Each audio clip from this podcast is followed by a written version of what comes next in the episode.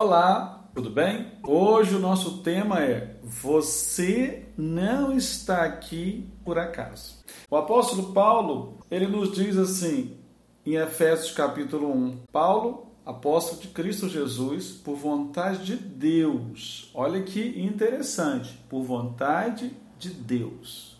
Quando nós olhamos ah, para a nossa vida, nós olhamos para nós mesmos, nós vemos que fomos criados de maneira incrivelmente diferente. A maneira como cada um escreve, a aparência física, a cor da pele, a cor dos olhos, o cabelo, o jeito de falar, de nos mover, ah, tudo diferente. Embora Alguns filhos herdem algumas características de seus pais, o jeito do pai, o jeito da mãe, até as birras, não é verdade? Ah, e outras características mais. Mas quando nós olhamos para nossa impressão digital, a impressão que Deus colocou em cada um de nós, nós percebemos diferenças incríveis. Nenhum ser humano pode e é idêntico ao outro. Nós somos únicos Guarde bem isso, nós somos únicos. Paulo era Paulo, Pedro era Pedro, Apolo era Apolo. Somos o que somos pela vontade de Deus. Né? É, é quando a gente olha para esse prefácio pequenino desta carta do apóstolo Paulo, é, desta carta encantadora, maravilhosa, é, esse prefácio pode nos ensinar coisas grandiosas coisas maravilhosas. Quem de fato nós somos, quem de fato Deus nos fez. Em primeiro lugar, eu quero reafirmar para você: você é único. Nós somos únicos. Somos únicos pela vontade de Deus. Somos filhos de Adão por herança emocional, física e espiritual. Isso a Bíblia deixa claro quando lemos a origem do homem. Dentro desta visão maravilhosa, a, a Bíblia fala muito a respeito de nós. Fala da nossa unicidade que é dada por Deus. Ele quem nos criou individualmente. Você tem consciência de que você é único. Não existe outro igual a você. Todos os detalhes que Deus projetou são teus, de mais ninguém. Nunca esqueça disso. Por isso você é tão especial. Mas em segundo lugar, nós podemos perceber também que nós somos únicos, mas também fomos reconectados a Deus por meio do sacrifício de Cristo.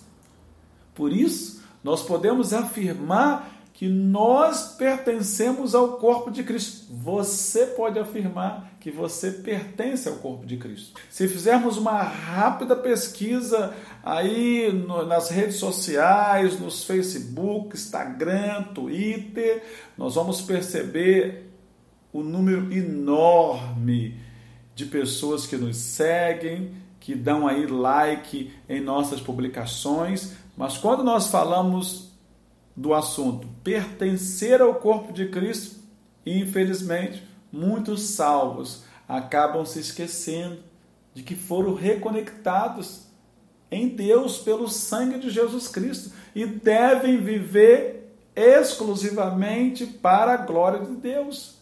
Infelizmente, alguns de nós têm, têm vivido no mundo flutuante, com relacionamentos líquidos, esquecendo de que Deus nos reconectou a Cristo, para que vivêssemos para Ele, para a Sua glória, como únicos pertencemos a Cristo.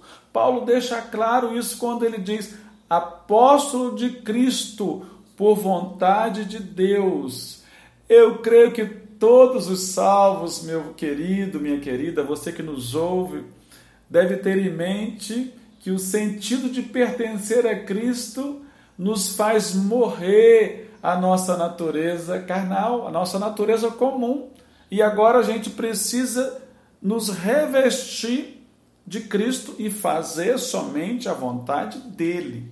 Quando a gente olha para o Salmo 27, é um salmo maravilhoso, ele nos mostra o seguinte: ele diz assim: Uma coisa peço ao Senhor e a buscarei, que eu possa viver todos os dias na casa do Senhor. O desejo do crente na antiga aliança em pertencer ao Deus único, ao Deus verdadeiro, era tão grande que o salmista transborda esse desejo até mesmo quando está abatido.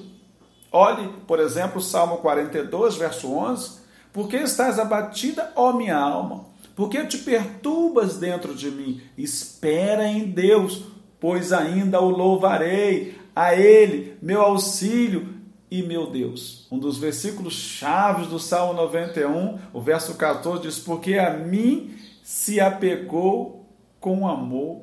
É maravilhoso pertencer a Deus, é maravilhoso pertencer ao corpo de Cristo.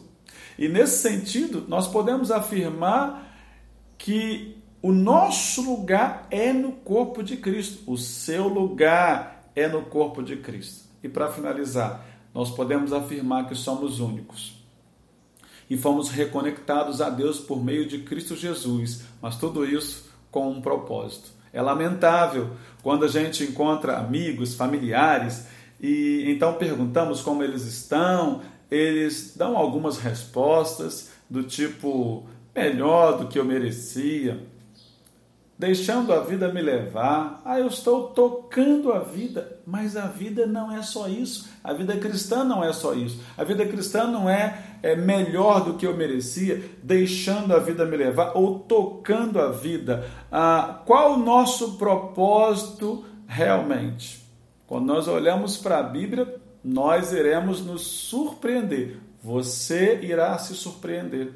Paulo afirma pertencer a Cristo. Aliás, em todas as suas cartas, ele afirma ser servo de Cristo. Ser servo de Cristo, nós podemos compreender que Paulo está dizendo que ele foi reconectado a Deus e agora ele tem um Senhor, ele pertence a Cristo. É claro, a essa altura você já não tem mais dúvidas sobre isso, de que você pertence a Deus. Isso não é notável? Não é maravilhoso?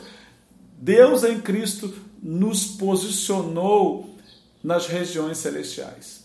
Quando nós olhamos para a carta aos Efésios, no capítulo 1, a partir do verso 3, nós olhamos para expressões do tipo: diante dele nos predestinou. É, para que fizesse convergir nele. E finalmente no verso 12, ele diz assim: a fim de sermos para louvor de sua glória são expressões que demonstram claramente o propósito pelo qual nós somos chamados. Você é único diante de Deus. Por isso, Deus, o nosso Deus, nos chamou, nos reconectou a Ele e através do sangue, através da cruz, nós estamos ali vivendo para Ele com o propósito de nos preparar para a eternidade com Deus para o dia final que vai haver novos céus e nova terra. Que Deus abençoe você, querido. Um beijo enorme no seu coração.